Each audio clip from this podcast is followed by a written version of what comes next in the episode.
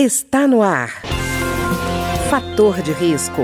Uma conversa franca sobre os cuidados para uma vida saudável. A apresentação Humberto Martins. Olá, no programa de hoje nós vamos conversar sobre a candidíase e a candidíase de repetição. E a nossa convidada é a médica ginecologista a doutora Flávia do Vale, que é obstetra e especialista em medicina fetal do Hospital Icaraí, em Niterói, no Rio de Janeiro. Doutora Flávia, tudo bem? Tudo bem, prazer né, estar com vocês. Doutora Flávia, antes da gente falar de candidíase de repetição, é, o que significa exatamente a candidíase? O que, que acontece? O que, que provoca a candidíase? A candidíase é uma infecção ou inflamação que acontece né, nos órgãos genitais e causada por um fungo existe um fungo que geralmente habita ali o órgão genital, junto com outras bactérias que fazem parte ali da flora natural, mas em algum momento há um desequilíbrio ali daquelas bactérias e fungos que moram e habitam ali, e o fungo se prolifera mais do que o normal, mais do que as outras bactérias comuns. E aí ele acaba dando uma inflamação, ali uma irritação e provocando sintomas. E, Mas ela não é uma, uma doença sexualmente transmissível, entende? Porque uhum. é um fungo que já mora na vagina das mulheres, é isso. Certo. E doutora Flávia, o que, que pode provocar esse desequilíbrio e fazer com que esse fungo eh, se transforme em problema? Então, existem várias coisas que podem interferir ali naquela flora, mas alterações do sistema imunológico geradas por estresse, roupa molhada e quente, tipo ficar de biquíni é, úmido o dia inteiro, descontrole dos níveis de açúcar do sangue em pacientes diabéticas, que vão provocar um ambiente com mais açúcar, mais propício para esse fungo proliferar. Então, tem uma série de fatores que podem intervir e fazer esse desequilíbrio e fazer a cândida, né, que é o fungo, se proliferar. Certo. E, doutora Flávia, e, por exemplo, dispositivos contraceptivos, como, por exemplo, o DIU ou pílula anticoncepcional, ela também pode provocar esse desequilíbrio? Ela pode provocar, pode interferir sim, mais comumente o DIU, porque o DIU, quando a gente tipo, introduz o DIU, ele tem um fio que fica para o lado de fora, né? Fica dentro da vagina, né? O DIU fica dentro do útero e o fio dentro da vagina. E aí aquele corpo estranho ali pode causar um processo inflamatório, uma irritação maior e desequilibrar essa flora aí vaginal. Certo. E, doutora Flávia, e no caso de gravidez? Gravidez é um momento especial que às vezes acontecem alterações no sistema imunológico da, da mulher. Essa gravidez também é um, é um momento que pode surgir esse desequilíbrio que permite a candidíase surgir? Com certeza. A gravidez tem um, não, não só uma alteração imunológica importante, né? como também uma alteração de quantidade de secreção. Né? O corpo da mulher grávida produz ali nos órgãos genitais uma maior quantidade de produção de glicogênio, de açúcar, que propicia ali, né, para aquele desequilíbrio da flora. Então, a cándida também é muito comum nas mulheres grávidas. E, doutora Flávia, quais são os sintomas da candidíase? O sintoma mais comum é a coceira e irritação. Então, um prurido bem intenso, né, que provoca uma vermelhidão, pode ser acompanhado de um corrimento, corrimento abundante, branco, amarelado. Então, o mais comum é realmente a, a, irritação e a coceira. E, doutora Flávia, a senhora falou que a candidíase não pode ser confundida com uma doença sexualmente transmissível, é, mas ela é exclusiva da mulher ou o homem também pode ser um agente de transmissão? Então, não é um agente de transmissão porque é um fungo que já mora nas mulheres. Tipo, uhum.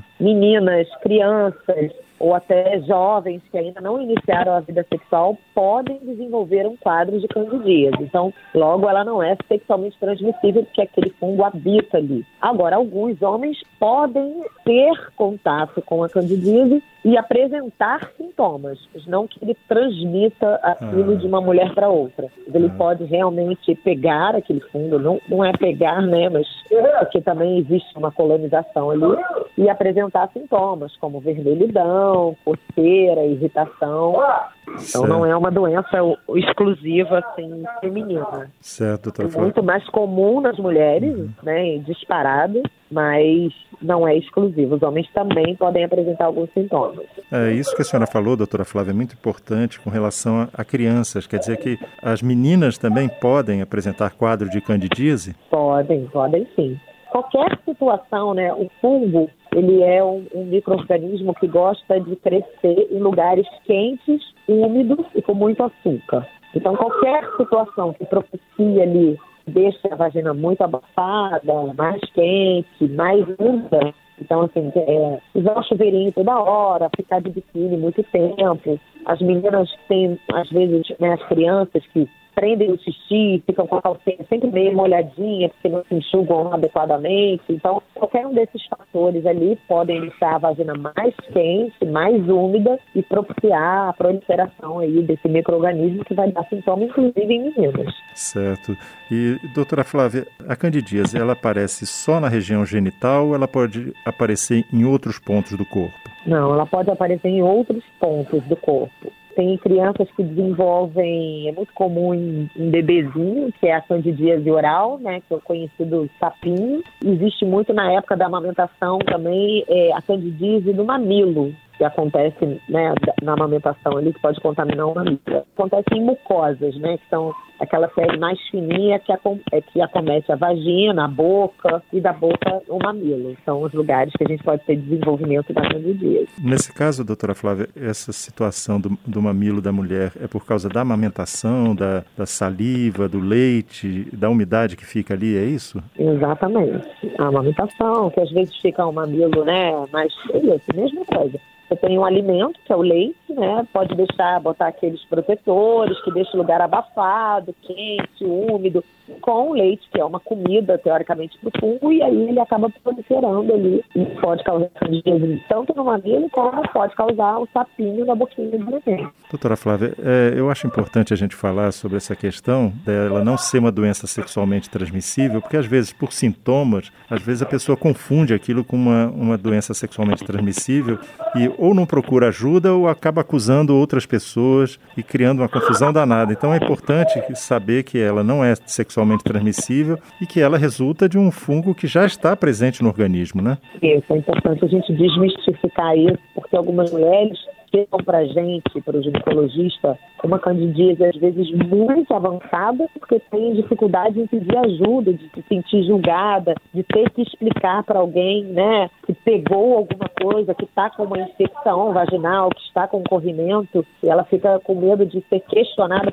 principalmente as meninas, sabe, que não tiveram relação ainda, que não querem contar aquilo para a mãe com medo de ser julgadas, de da mãe desconfiar que ela está né, tá namorando, está fazendo alguma coisa. Então a gente tem que desmistificar para que as pessoas, que às vezes a gente pega uma paciente com um estado avançado, assim, em cima da candidíase, que ele pode vir uma infecção secundária, por exemplo, abre fissurinhas ali pela costeira, porque coça muito, uhum. e aí aquilo acaba infeccionando e você acaba chegando com um quadro um pouco mais grave por postergar o tratamento. Certo. E doutora Flávia, a senhora é, enfatiza muito a questão da candidíase de repetição. Como é que é esse quadro? Candidíase de repetição acontece, mas quando aquilo se repete muitas vezes pela classificação, tipo, mais de quatro vezes ao ano, é considerado uma candidíase de repetição. Isso muda um pouco o tratamento simples da candidíase, é, com medicação oral, com pomadas e creme vaginal, e às vezes na candidíase de repetição a gente precisa estender um pouco e mudar um pouco o tratamento.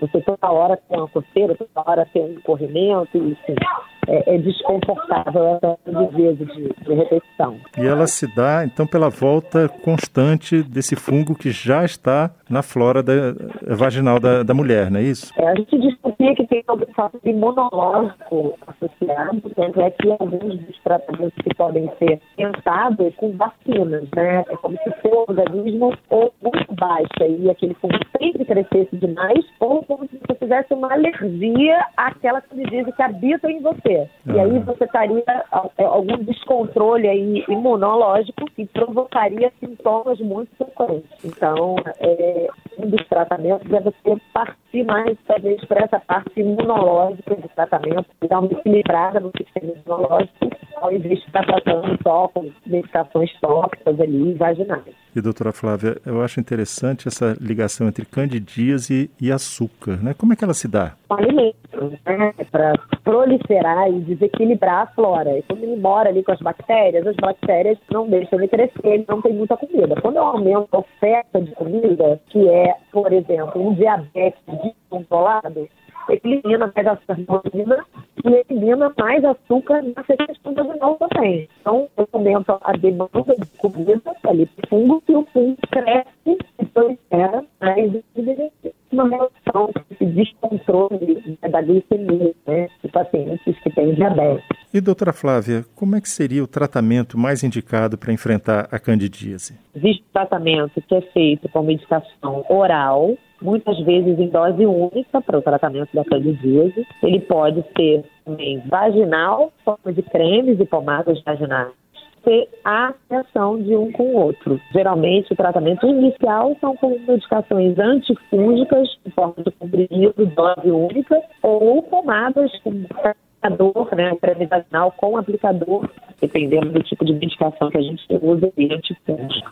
Certo. E, e, doutora Flávia, com relação à higiene, existe algum cuidado especial no caso da candidíase? Não, existem cuidados de orientação do dia a dia, né, não é só de higiene. A gente sempre orienta os pacientes na hora de ir ao banheiro, usar o papel higiênico de frente para trás e não de trás para frente, para evitar trazer bactérias e sujeiras do ânus para frente, para a vagina orienta o uso de calcinhas de algodão, porque calcinhas de material sintético prendem mais a respiração ali vaginal e deixa a vagina num ambiente mais quente e úmido.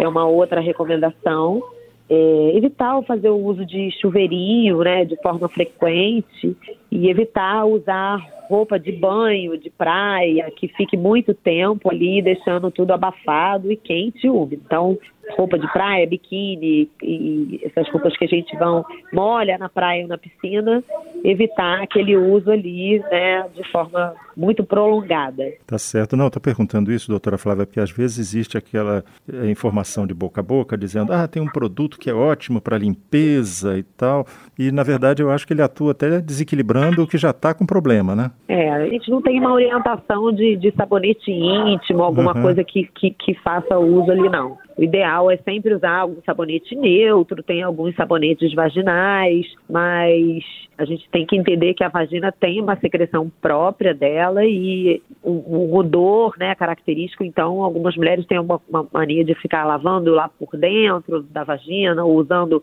coisas com cheirinho e isso acaba irritando mais. Então, é um sabonete ali neutro para poder fazer higiene de forma adequada e entender que a vagina tem uma secreção normal, fisiológica dela. Tá ótimo. Eu queria agradecer então a médica ginecologista, a doutora Flávia do que é obstetra e especialista em medicina fetal do Hospital Icaraí, em Niterói, no Rio de Janeiro. Muito obrigado então, doutora Flávia. Eu que agradeço né, estar com vocês. O programa de hoje teve trabalhos técnicos de Ricardo Coelho. Se você tem alguma sugestão de tema ou comentário sobre o programa de hoje, basta enviar uma mensagem para o endereço eletrônico programa fator de risco, tudo junto, arroba gmail.com. Até o nosso próximo encontro.